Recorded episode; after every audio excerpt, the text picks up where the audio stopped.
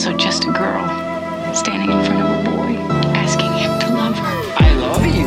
É, quer dizer morena em francês. Jack, I want you to draw me like one of your French girls. What about us? We'll always have Paris. Hello, stranger. Olá pessoal, tudo bem com vocês? Eu sou o Thiago Maia. Eu sou a Lari. Hoje, Lara e eu estamos recebendo um convidado querido para nós, um convidado que tem aparecido com alguma frequência nas últimas semanas, e o nosso querido carioca, Guilherme. Tudo bem, Guilherme? E aí, gente, tudo bem? Comigo tá, tá ótimo, tipo, falar sobre esse filme aí que foi é, Close, né, que a gente vai falar hoje, pô, acho que vai ser um, vai ser um episódio bem, bem proveitoso hoje. Vamos falar de Close, um filme belga, concorreu aí ao Oscar de melhor filme internacional, melhor filme em língua não inglesa. Mas nós vimos o Close aqui no nosso festival Amor, a Morte e as Paixões. Vimos eu e Larissa numa sala, uma sessão não muito cheia, mas, Mas tinham pessoas, coisa que não é sempre que tem, tinham pessoas. mas é um filme desses que emociona muito, né? Eu, eu não conhecia o, a, a direção do filme, não conhecia os atores, eu, eu tinha poucas informa pouquíssimas informações a respeito do filme. Eu não sei a, a Larissa, eu acredito que ela também não chegou com uma bagagem grande para esse filme, a não ser alguns amigos que viram antes, que viram em, em algumas cabines de imprensa e passaram um pouco dessa expectativa para nós, né? Mas enfim, Close é um filme, um drama adolescente, bem adolescente, né? Bem adolescente Infantil. infantil e infanto-juvenil, não sei qual seria a melhor descrição pra gente. Acho que é um coming of age, né? Clássico age, é de verdade, of é verdade. assim. Obrigado, Guilherme. Acho que essa expressão é muito boa pra falar desse filme, né? Of age, ele de dois amigos pela Bélgica. E é um filme, acho que você pode dizer bem ou mal do filme, mas é um filme muito emocionante, né? Como é que você chegou para esse filme, Gui? Então, eu também assisti no festival, né? Assisti no Festival do Rio, que eu fiz a cobertura para um dos sites que eu escrevo, que é o Biombo Escuro. É, eu lembro que eu já tinha visto a programação, mas ele de início assim não me chamou muita atenção. Eu também não conhecia o trabalho né, do, do diretor desse filme, que é o Lucas Dont. Acho que ele tinha feito um único filme só antes desse, que é o Girl, é, que foi de 2018. E não tinha me chamado a atenção assim puramente pela, pela programação, mas eu tinha uma sessão no dia do Banshees of Inisherin no cinema e, e logo depois e antes acho que da, antes, é, antes da do Banshees ia ter a sessão desse filme e aí eu acabei comprando depois quando eu descobri que eu fui pesquisar sobre ele falei pô vou, dar uma olhada aqui e tal e aí eu vi que né que tinha vencido é, Grand, o Grand Prix em Cannes né um dos principais prêmios de Cannes e eu falei cara vou arriscar vou entrar nesse filme daqui é, antes da minha sessão de, do Banshees of Inisherin né que também que concorreu ao Oscar agora, enfim. E, enfim, acabou sendo um filme que passou por, passou por cima de mim, assim. É, eu gosto quando isso acontece, né? Quando às vezes você não tem tanta expectativa para um filme, não sabe muito bem do, do que ele se trata, enfim, não conhecia ele muito bem, nem ninguém que está envolvido, e é uma coisa que te pega, assim, te, enfim, te surpreende, faz você ficar emocionado, te comove, e, enfim, se tornou o meu filme favorito do ano passado, não só do, né, não só do Festival do Rio, mas meu filme favorito de todos os que estavam indicados ao Oscar que eu vi, tanto de filme estrangeiro, tanto da premiação como um todo, e foi meu filme favorito de 2022, entrou na minha lista, de, no meu top 10 do ano passado. Eu acho que nem vale a pena começar perguntando sobre diretor e tudo mais, porque assim, é um diretor jovem, né? Ele tem mais um longa, mas a gente não tinha contato com ele. Assim, foi uma surpresa para mim o filme, é, não por ser o que ele é, e a gente vai falar sobre é, esse choque, né? Mas foi uma surpresa de direção mesmo, uma surpresa de encontrar um excelente filme ali, né? Que é algo que eu não esperava. Eu esperava um filme ok, né? Assim, dentro da, de todo o espectro ali do que a gente teve nas últimas premiações, eu esperava um filme razoável. Esperava um drama triste, mas não arrebatador dessa forma. Assim, acho que temáticas infantis, porque para mim, gente, 13 anos, 12 anos é criança ainda. Assim. Então, ainda mais aquelas crianças ali que são realmente bem. Eu não queria falar infantilizadas porque fica parecendo pejorativo, mas elas são crianças, elas se comportam como crianças, elas ainda brincam, elas ainda vivem no mundo lúdico, né? Então, elas são forçadas a amadurecer pelo que acontece no filme. Então, eu acho que esse início, assim, filme com criança sempre me deixa bem impactada, assim. Eu não esperava ficar tanto, mas não, não surpreende também esse fato. Mas aí eu acho que seria bom ler a sinopse, porque tudo que a gente falar vai ser a respeito da sinopse em si. Lembrando que os spoilers estão liberados, não tem como falar desse filme sem falar do plot, né? Então, é bom deixar esse alerta aí. Se vocês não assistiram ainda, parece que ele vai entrar na MUBI aí nos próximos dias. Se não entrou ainda, é algo assim. E também está passando em alguns cinemas ainda. Então, esperem um pouquinho que vai ter jeito de assistir. Vamos lá, vou ler sinopse.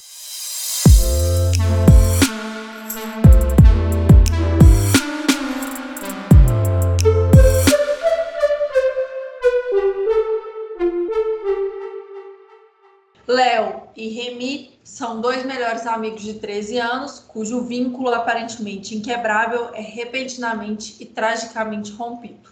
É muito engraçado a gente falar um pouco dessa idade, né? O filme coloca esses meninos ali com 13 anos para nós, né? E eles têm características muito únicas, né? Características que co colocam eles nessa idade ali de, de 13 anos, né? Colocam um certo comportamento, numa, enfim, numa pro, pro, progressão de amadurecimento e etc, né? Eu é engraçado porque ele te coloca, ele é desses filmes que te coloca num estado de espírito de, dessa época, assim, é, de, é, desses filmes que, por mais que eu, eu não tenha passado por, por isso, eu acredito que Larissa e você também não, né, Gui? É, passado por um, uma coisa traumática como essa, né? Ele, ele nos coloca nesse estado de espírito de lembrar, ter é, 13 anos, 14 anos, 15 anos, 12 anos, enfim. São, são, são idades que tudo é muito fluido, né? Acho que você sente tudo ao mesmo tempo, assim, né? Eu, é eu acho um dos méritos do filme conseguir, para além do, do acontecimento traumático, né? Que guia a trama do filme, né? Ele, ele é um filme muito bom em carregar essas imagens de emoção, de que tudo é muito emotivo mesmo, assim, né? Não só essas crianças, são duas crianças comparativamente sensíveis, assim, com, relação aos outros meninos. É, eles têm uma sensibilidade um pouco maior, mas para além desse, desse fato mesmo, o filme é muito sensível. E eu acho que o que você está querendo dizer, Tiago, é que assim, a gente estamos em Goiás, Goiânia, as relações masculinas aqui ainda são muito diferentes dessas relações que a gente tem visto no cinema. Por mais que as coisas estão mudando e tudo mais, é, meninos de 13 anos aqui, não sei como é que é aí no Rio de Janeiro, como que é no seu contexto social aí no geral, mas aqui é aquilo que a gente vê no filme, isso não existe para a gente aqui. Ao mesmo tempo que, em contraponto, as amizades femininas, elas são muito carinhosas, fisicamente, emocionalmente. É, eu tenho uma história com a minha melhor amiga, que é a história que a gente mais se diverte, assim, de quando a gente viajou, a gente devia ter uns 18 anos, assim, 17 para 18 anos, e a gente esqueceu de levar travesseiro, então a gente dividiu um travesseiro. Então, nós duas dormimos agarradinhas no mesmo travesseiro. E se fosse uma viagem de dois amigos de 17 anos, eu tenho certeza que eles poderiam ser os melhores amigos do mundo, que ou eles não fariam isso, ou se fizessem, isso seria a história secreta de ambos os amigos ali, pelo menos no nosso contexto social e tudo mais. Talvez nessa idade as coisas sejam levadas um pouco menos sérias, né? Mas com 12 anos, 11, 13 por aí, você, as dúvidas elas estão muito existem muitas dúvidas, né? Existe muito desconhecido ainda. O corpo do outro ainda é muito desconhecido. E quando eu falo outro, é o outro homem e o outro mulher, né? O corpo criança, o corpo adolescente, o corpo adulto. Então, assim, essas relações elas ficam muito conturbadas. É, infelizmente, assim, porque eu acho que aí é nesse ponto que os homens eles começam a perder esse afeto mesmo e começam a voltar a conseguir dar afeto para os amigos é agora assim, que eu vejo o Thiago os amigos se abraçando, se beijando, enfim, se emocionando e tudo mais. A gente percebe que essas relações, ao mesmo tempo, o diretor deixa uma névoa assim entre elas, porque ao mesmo tempo que existe o acolhimento, existe a aceitação, não, não tem bem a explicação do porquê da aceitação. Eles só são crianças muito que se amam muito, né? E esse amor, ele ainda é um amor muito infantil, até que existe essa discussão, né? Até a gente discutiu um pouco sobre isso e, e o diretor ele deixa isso meio que em off de que cada um ali sentia coisas diferentes um pelo outro, né? E é por isso que a dor bate de forma diferente em cada um. Mas o amor, eu acho que é algo que ultrapassa isso, né? O amor, a amizade, o companheirismo, é, a presença de um na vida do outro, né? Assim, a presença de um na vida da família do outro e tudo mais. Assim, eu não consigo imaginar e é, perder alguém assim tão próximo nessa fase da vida que seu melhor amigo é tudo para você, né? Então, assim, quando eles chegam nessa outra escola, dá para saber, né? Chegam nesse outro momento, nessa outra fase, né? E começam os questionamentos e tudo mais, a resposta de um dos amigos é a procura do olhar, a procura do acolhimento, a procura é, desse carinho no outro. E do outro é a repulsa, é eu não quero mais ser seu amigo, porque a gente está tendo um problema social aqui, né? Então, assim, também é como cada um lida com essa pressão social do, do que ser, né? Do que eu sou, do que eu represento, é, e, e, esses signos da masculinidade aí que eu acho que cada vez mais vem sendo desconstruídos, né? Até comentei com o Thiago, ah, que bom que nossos filhos já vão crescer num mundo um pouco mais leve para eles nesse sentido, sabe? Acho que o afeto e o carinho já vai ter sido um pouco mais desmistificado é, e separado da sexualidade, assim, acho que são coisas que caminham ao mesmo tempo paralelamente, mas podem, não precisam caminhar de mãos dadas, né? E eu acho que isso é discutido de uma forma muito sutil no filme. Acho um pouco exagerado pela faixa etária, mas ao mesmo tempo é, é um momento ainda assim de descoberta. Se, se aquele filme fosse algo meio ponte para a terapia, onde as crianças tivessem de 8 a 10 anos, eu acho que faria mais sentido para mim, é, como o, o, filme tem o desfecho do filme, né, faria um pouco mais sentido, mas ainda assim, eu acho que é um filme que a discussão ela é muito relevante, principalmente para nós, assim, que estamos nessa idade de assim, agora a próxima etapa para a gente, né, que já se casou e tudo mais, é ter filhos. É, o Guilherme está um pouquinho mais distante disso, se ele quiser ter filhos, mas assim, ele vai provavelmente ter sobrinhos, ele vai, ele vai ter crianças ao redor dele, né? Assim, filhos de amigos e tudo mais. E aquela história de é, a gente precisa de uma aldeia para criar uma criança, eu acredito muito nisso. Assim, eu acho que essas relações elas precisam ser demonstradas, né? É, o afeto do Tiago com os amigos, de abraço, de beijo, de carinho mesmo. É, nossos filhos vão ver isso e vão poder reproduzir isso desde sempre, né? E coisas que outras gerações não tiveram isso. Primeiro rompeu a relação, essa afetividade, esse problema com a afetividade dentro da família, que os pais encostavam nos filhos, né?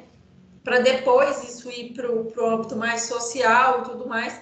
Então, eu acho assim, que são etapas e o filme ele lida muito bem com a etapa atual, assim, com esse limbo que a gente não atravessou ainda, começou, mas não chegou lá em, to em todas as casas. Acho que deu, né? Vai lá, Guilherme. Sim, eu acho que eu acho que a gente está falando bastante sobre a questão dos, do comportamento deles, né?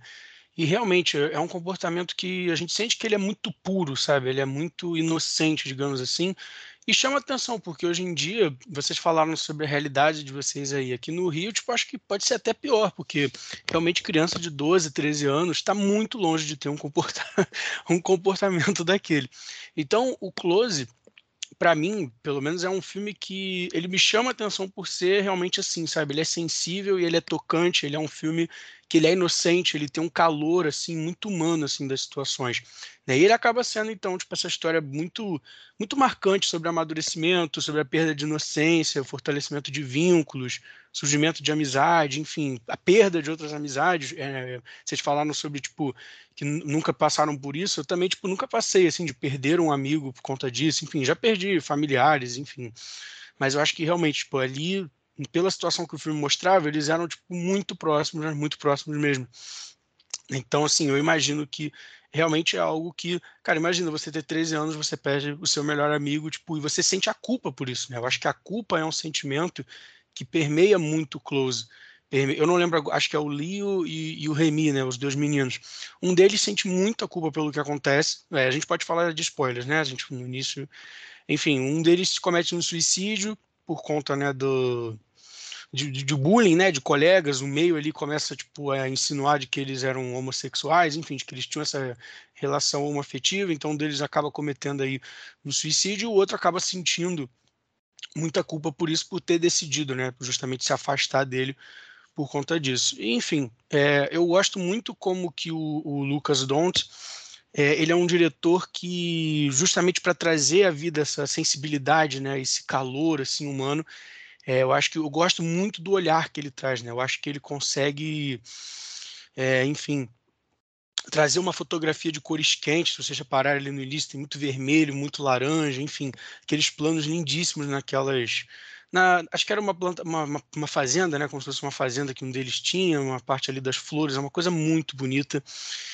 É, e até me remete um pouco a Celine Sciamma, né? Eu posso estar viajando, mas eu acho que o filme ele tem muito assim dessa dessa mise-en-scène bem quente assim, sabe, com o calor das cores dos enquadramentos e traz muito ali uma vibe retrato de uma jovem chamas, pequena mamãe, sabe, pelo aconchego das situações, pelo calor mesmo assim, sabe, das coisas. E o Don't é, a direção dele para mim é muito consciente porque a partir do momento que a gente tem essa reviravolta do roteiro, é, tudo fica mais frio, tudo fica mais distante, sabe? Conforme o, esse sentimento de culpa começa a permear um dos meninos, é, a gente sente que a fotografia fica mais fria, o comportamento dele começa a ser mais melancólico, e o filme consegue traduzir muito bem isso de novo por imagem, sabe?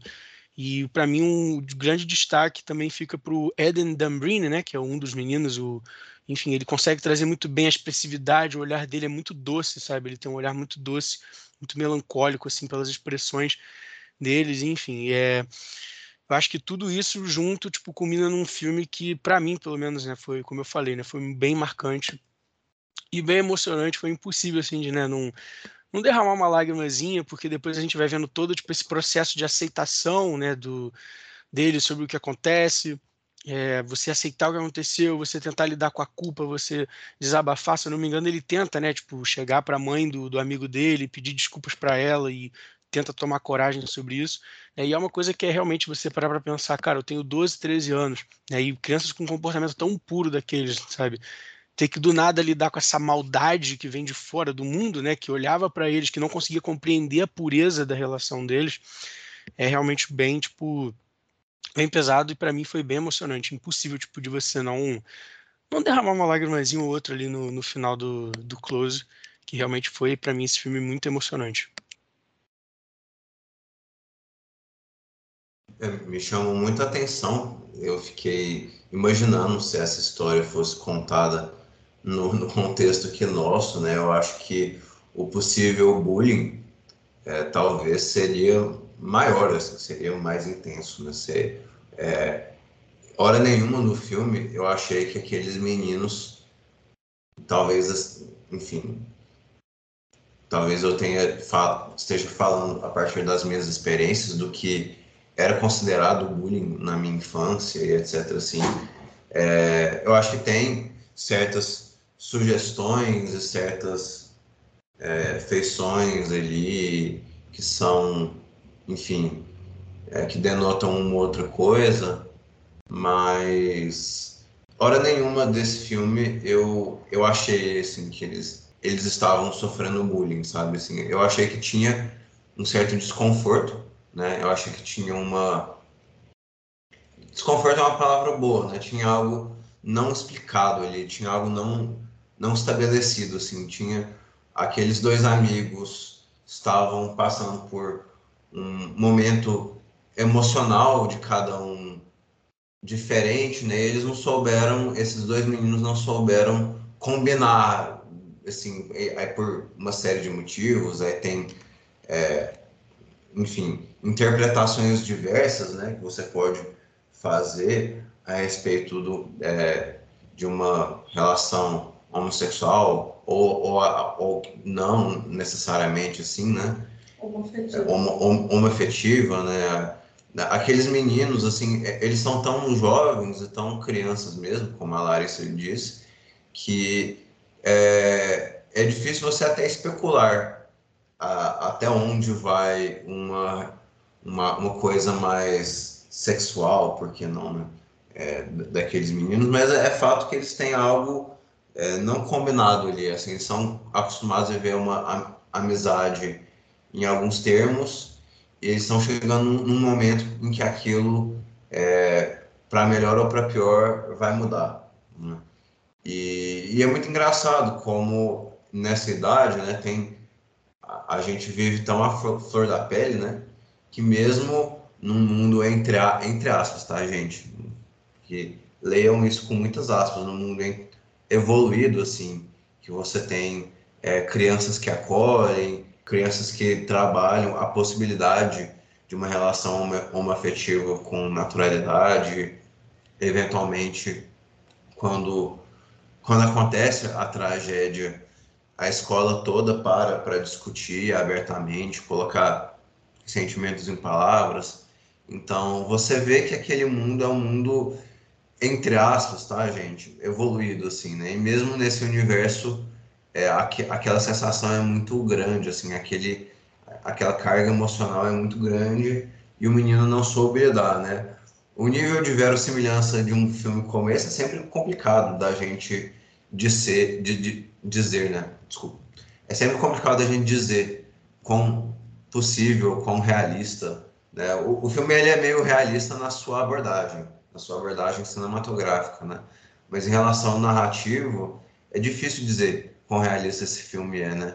E ele, de fato, pega muito a gente, porque a gente imagina isso acontecendo nesse mundo de hoje, onde todo mundo é tão sensível, né? Onde tanta coisa pode ser tão dramática, né?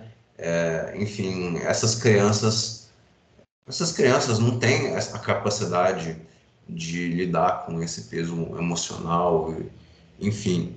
Tem muita coisa bonita nesse filme, né? Eu, eu comentei um pouco dos dois meninos e eventualmente o Leo, que é o, o personagem loirinho, o menino loirinho, é, de fato ele se sente culpado e essa culpa que passa a experiência dele, que domina a experiência dele, é algo muito real, assim, você ao mesmo tempo ele não pode se culpar por uma coisa feita pelo amigo, mas é, eu acho que qualquer um de nós no lugar dele a gente sentiria essa culpa. É por isso que o filme é tão impactante, porque é muito, enfim, é muito plausível você, se colocar no, no, nos pés daquele menino e imaginar como seria aquela culpa, assim, é algo quase que, é, enfim, insuportável mesmo, né?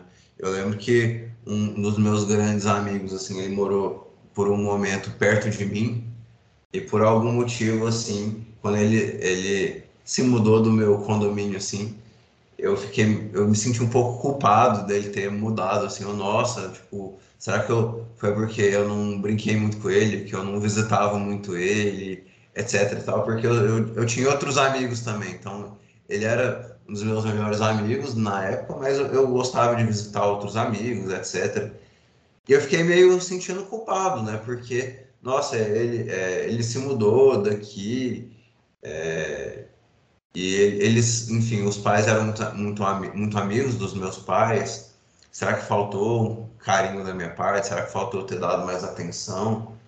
E não tinha muito a ver, né? Mas nós, como, como crianças, assim, como adolescentes, aquilo, aquilo é o que é mais caro para nós. Quando você é criança, quando você é adolescente, quando você está crescendo, seus amigos são a coisa mais importante da sua vida. Você não conhece outros temas importantes na sua vida. Então, o filme acho que tem muito mérito de conseguir colocar em imagens tudo aquilo. Sim, e Tiago, acho que você tocou num ponto muito interessante que foi a questão do bullying, né? E eu acho que o filme realmente não deixa explícito, né? Essa questão deles estarem sofrendo bullying. Eu acho que pode ter também uma sugestão de que eles só deixaram de ser amigos repentinamente por essa questão, né? Das emoções à flor da pele, enfim. E eu só cheguei a essa conclusão do bullying depois de eu ficar de eu refletir bastante assim sobre o filme, sabe? Eu acho que realmente pode ser uma coisa livre para interpretações. Né? Depois de eu pensar bem, eu falei, cara, será que era por causa tipo daquela zoação que tem com os colegas? Porque é algo tão rápido, né? Mas tão tipo não tem tanta cena assim. Também não é algo muito esdrúxulo, sabe? Que eu acho que quebraria um pouco do clima assim do filme. É, então realmente eu acho que o, o bullying pode ficar algo como subentendido de entrelinhas, né? E a gente também pode ter essa visão de que foi repentinamente, de que foi realmente por causa do dessas emoções, tipo, cara, eu não quero mais ser seu amigo, talvez. Enfim, cansei, sabe? Mas enfim, ó, então acho que tipo isso daí também se torna tipo meio que um, um charme assim do filme, sabe? Dele ter essas camadas dessas entrelinhas e de você poder, sabe, só observar realmente, tipo, que é uma, essa história, tipo, realmente de, de amadurecimento, sobre essa história sobre culpa, sobre você buscar o perdão, enfim, e de no final você sabe essa história dessa amizade que, apesar de tudo, tipo, vai reverberar, sabe? Eu acho que pelo menos no final tem muito uma ideia de um legado, sabe? Eu acho que o, o, é o Leo, né? Você falou que é o nome dele é o Leo, que é o Lourinho, enfim, que se sente culpado. Eu acho que no final do filme, pelo menos fica, ficou subentendido para mim, é o sentimento que eu tive, assim, de que essa é uma amizade que, obviamente, ele vai levar para sempre, sabe? Ele vai conseguir, talvez, se perdoar e levar para sempre essas memórias, sabe? Que ele teve. É, e para mim, por exemplo, acho que isso é uma interpretação que eu tenho, né, de um detalhe que eu acho maneiro a gente comentar, talvez, que é o gesso, né? Ele pratica o rock, ele quebra o, o braço em certo momento, e no final do filme ele tira o gesso, e coincidentemente, acho que é quase que simultaneamente com ele aprender a se perdoar, com ele conversar com a mãe, é Remy, né, o nome do outro, com ele conversar com a mãe do Remy, Remy, enfim. E eu acho que então tem, a, gente, a gente tem também essa metáfora do gesso, assim, no filme, sabe? Sobre a cura né, de você, tipo, ele quebra, a partir do momento que o amigo dele morre, morre, né, você comete suicídio, ele tá praticando rock, ele quebra o braço, ou seja, tipo, ele se fere, ele realmente está ferido, ele realmente está quebrado mesmo, mas depois, no final do filme, quando ele consegue pedir perdão, toma coragem de pedir perdão e aceitar o que aconteceu, ele também tira o gesso, né? Ele tira o gesso no final, então isso para mim representa muito isso, sabe? A questão de você curar essa ferida, mas vai ser, mas vai ser sempre uma marca que você vai levar, sabe? Eu acho que, por exemplo, eu já fraturei o meu pé e eu, até hoje eu sinto se esfriar, tipo, você sente dor, eu sinto desconforto. Se eu fizer talvez muito esforço, correr muito, tipo, eu sinto uma dorzinha. Então, enfim, eu acho que tem muito essa representação no braço quebrado dele, sabe? De você estar quebrado, de você aprender a se curar, mas de ser sempre uma marquinha que você vai levar com você, sabe? Essa ideia de então de você ter tipo o legado dessa amizade que vai assim reverberar. Então acho que isso daí é só um pequeno detalhe que eu acho que só faz de Close tipo um filme muito rico, sabe? Muito rico mesmo em tudo. Em história, em roteiro, em personagens, em atuação, em metáforas, enfim, para representar os temas dele, em mise-en-scène, em direção, em figurinos, em tudo. E até como o menino, né, é o é o Léo, né, Leo. Leo. Leo. Ele só consegue extravasar tudo que ele está sentindo, a dor mesmo, o luto, quando ele se machuca fisicamente. Até então, era muito difícil para ele elaborar esse luto, elaborar a falta, né? E eu acho que isso são sentimentos muito primários dentro do ser humano. E aí, quando a gente fala de uma criança, a criança ela não está preparada para lidar com a dor da perda, né? assim, a gente vai construindo essa preparação ao longo dos anos. A gente perde primeiro, sei lá, os avós, os bisavós e não sei o quê, e você vai construindo isso. E o susto de perder alguém tão próximo e ao mesmo tempo alguém que você não espera, né? Que, que aconteça nada.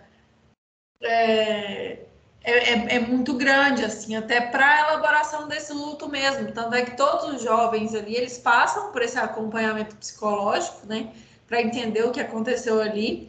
E, ele, por ser mais próximo, acho que para ele é mais difícil ainda essa elaboração do luto, da dor, do choro, é, entender o que é saudade, entender o, o que o amigo significava para ele de fato. Até a gente não tem essas respostas a gente fica com essa a gente fica com essa porta aberta, né, da elaboração. Eu acho que isso é muito bem sucedido, porque isso não vai ser elaborado em uma sessão de psicanálise ali, né? Ele vai precisar de muito tempo e muita experiência mesmo, muita vivência para entender o que ele sentia na época. Ele até tenta reproduzir com outro amigo, né?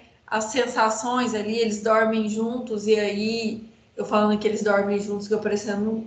Eles dormem no mesmo quarto, como amigos, enfim. E aí ele tem o ímpeto de. Ele lembra que com outro amigo ele ia para a cama do outro amigo e eles se divertiam, contavam histórias e tudo mais, tinham intimidade, né?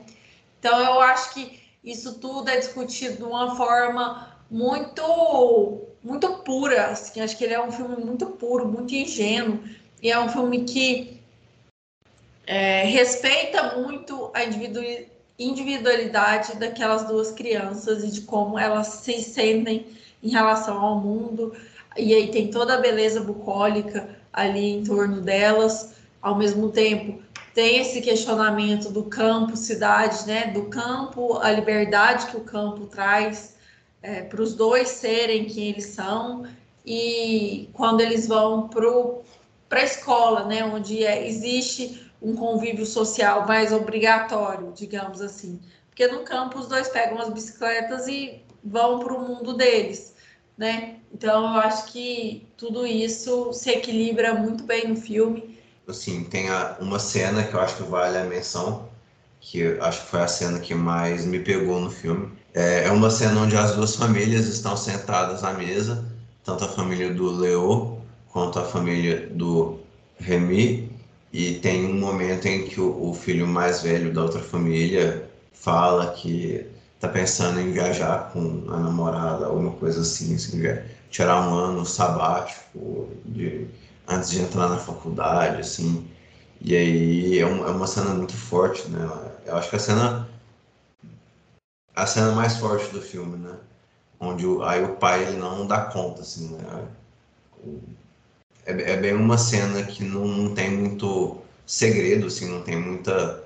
É, não é nada muito criptado, assim, tudo muito transcrito pra gente. A gente sabe porque aquele pai tá chorando e a gente sente muito aquilo, né?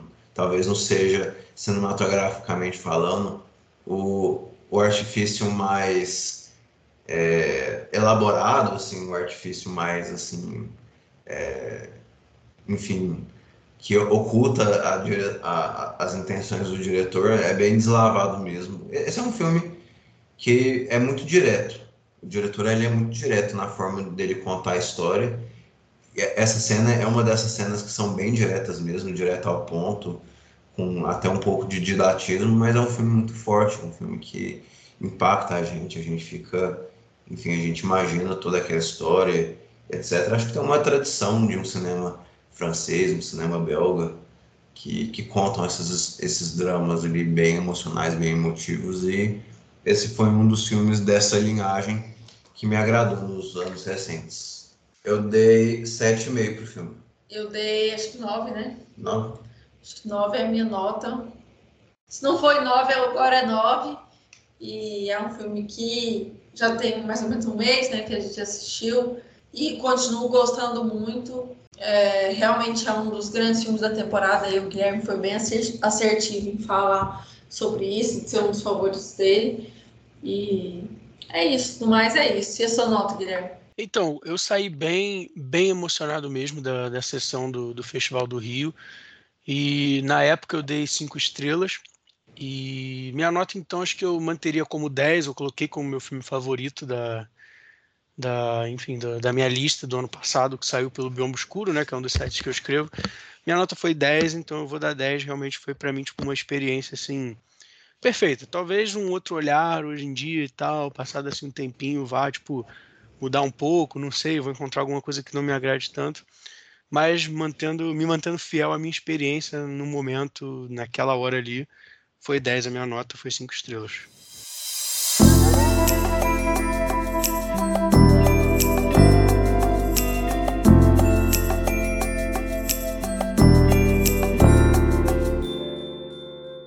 Então, eu teria, eu teria uma indicação, duas, né? Vão ser duas, na verdade. Pode ser um pouco peculiar aqui o, o, que, eu vou, o que eu vou indicar, mas enfim. É, Sexta-feira passada, agora, dia 31 de, de, de março, teve, teve uma exibição no Estação Net de Botafogo, aqui no Rio, do The Room, infame, o infame filme que ficou conhecido como o pior filme de todos os tempos, né, do lado do Tommy Wiseau, que ele escreveu, dirigiu, produziu, enfim, atuou, fez tudo, deu uma de Charlie Chaplin, decidiu fazer um filme aí quase que sozinho, mentira, né, teve muito mais gente envolvida, mas enfim. É, e eu fui na sessão e foi uma das experiências cinematográficas mais engraçadas e mais divertidas da minha vida. Porque, tipo, eu sei que isso pode soar clichê, mas o filme ele é tão ruim, mas ele é tão ruim, mas tão ruim, que ele fica bom, ele fica engraçado. Ele é um melodrama, enfim, tem um final trágico, mas, cara, é, é, tão, tipo, ruim que ele vira uma comédia, né? O próprio Tommy Wiseau já falou que hoje em dia ele enxerga mais realmente como uma comédia de humor negro, enfim. E foi muito engraçado, eles distribuíram colher pra gente, no início, colheres, né, no início, de madeira, assim, no início, na entrada da, da sala, porque um, a única decoração que tem na sala, uma das únicas decorações que tem no apartamento do personagem é um retrato de uma colher, e ninguém sabe por quê, tipo, não tem explicação no filme. Então, sempre que aparecem colheres, as pessoas batem com a colher, atacam para cima e gritam: colher, colher! Enfim, então foi uma sessão muito engraçada. O filme tem várias cenas muito engraçadas, tipo, vários diálogos que se tornaram tipo favoritos do pessoal ficar repetindo, vários erros de montagem, vários erros de direção muito engraçados. Então, tipo, foi uma sessão com todo mundo gargalhando, todo mundo repetindo as frases do, do filme e gritando todo mundo junto, alto, todo mundo rindo. Então, foi uma experiência muito engraçada, muito divertida, talvez pelos motivos errados, porque o filme realmente é muito ruim. É, então eu recomendo o pessoal assistir, tentar assistir, né? O The Room deve, deve ter disponível aí em algum canto aí da internet, talvez até no próprio YouTube tenha se jogar. Eu acho que um tempo atrás o Tommy Wiseau colocou no próprio canal dele no YouTube. E tem o filme O Artista do Desastre, com o James Franco, que fala sobre a produção desse filme, né? O James Franco interpreta o Tommy Wiseau e ele fala sobre como foi o processo de produção do filme, que né, esse filme, O Artista do Desastre, é inspirado aí num livro foi escrito pelo melhor amigo do Tommy Wiseau, que também está no filme, que é o Greg Sestero, e ele vai falando, né, sobre como que foi fazer. Enfim, então eu recomendo que, né, que o pessoal assista aí esse tente assistir esses dois filmes. O Artista do Desastre é melhor, né? É um filme muito legal sobre fazer cinema assim como um todo, apesar de falar sobre como que foi fazer o pior filme de todos os tempos. E para quem se interessar, depois de assistir, pode ou até antes de assistir, enfim, é, recomendo aí que acesse o meu, um, um meu outro site, né, além do Bioma Escuro, que é o Maratonando Pop. Lá eu escrevi uma, uma resenha sobre uma reportagem, né, sobre como que foi essa noite de sexta-feira, né, sessão da meia-noite que teve aí no Estação Net de Botafogo, sessão lotada, com tudo aquilo que eu falei das colheres e tudo mais. E é isso, eu fiz uma reportagem meio que crítica assim sobre o filme, sobre o The Room. Tá lá no Maratonando Pop, né? É www.maratonandopop.com.br eu vou para um extremo oposto. Aí é, vou indicar um filme do Rossellini, de 1950. Eu tô na quaresma, assim, e com a minha leitura literária da Bíblia, isso acaba que tá puxando os filmes para uma temática cristã aí, então tenho assistido filmes mais recentes, filmes mais antigos, e são minhas últimas indicações aí dos últimos episódios. E o da semana é, vai ser Francisco Arauto de Deus, é o título em português aí do filme. Ele está lá no Belas Artes, à la carte, mas eu acho que é um filme de fácil acesso, assim, se brincar até no YouTube, talvez vocês consigam encontrar. É um filme curtinho, assim, mas ele é bem interessante, ele traz crônicas da vida de São Francisco, assim, né?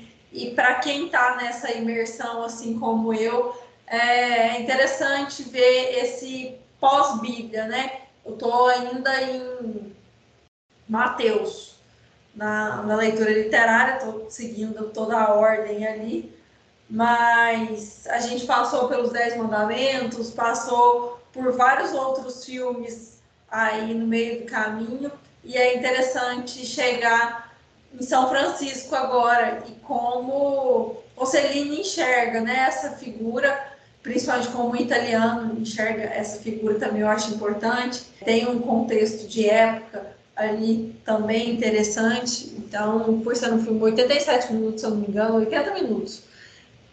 Bem curtinho, bem fácil, formato de crônica, então dá para pausar, dá para tirar uma sonequinha se precisar. E fica a indicação para vocês. Acho que vai ser minha última indicação bíblica aí. Acho que esse é o último episódio que eu fecho a quaresma. Ah, também estou super participativa lá no Twitter, então tem muitas outras dicas para o pessoal que não é muito afoito a essa parte aí é, da história da humanidade. Então, pode ir para essas outras dicas. No cinema, eu estou super curiosa para assistir o Urso do Pó Branco, mas ainda não tive disponibilidade. É, é bem bizarro, bem bizarro. Dá até para fazer um episódio, renderia bem, assim, porque é um filme que tem umas nuances muito, muito interessantes aí para falar sobre.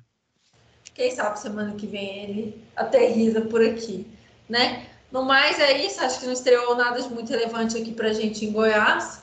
E é isso, pessoal. Queria agradecer a presença de todos os ouvintes e deixar o microfone aí para o Guilherme é, dar o jabás dele mais uma vez. Mas eu acho difícil as pessoas não terem acessado tudo ainda. Se não acessaram, foi por falta de educação e não por falta de menções aqui. Mas vale a menção, porque eu acho que muita gente acaba chegando a um filme de Oscar, né? Então chega ouvinte novo. Vai lá, Guilherme. Sim, sim. É, enfim, para quem já me conhece aí, então já sabe que você pode me encontrar em arroba maratonandopop no Instagram, www.maratonandopop.com.br, sempre falando sobre cinema, sempre falando sobre cultura pop, falando sobre séries eventualmente, aquelas que eu tenho paciência de, de assistir.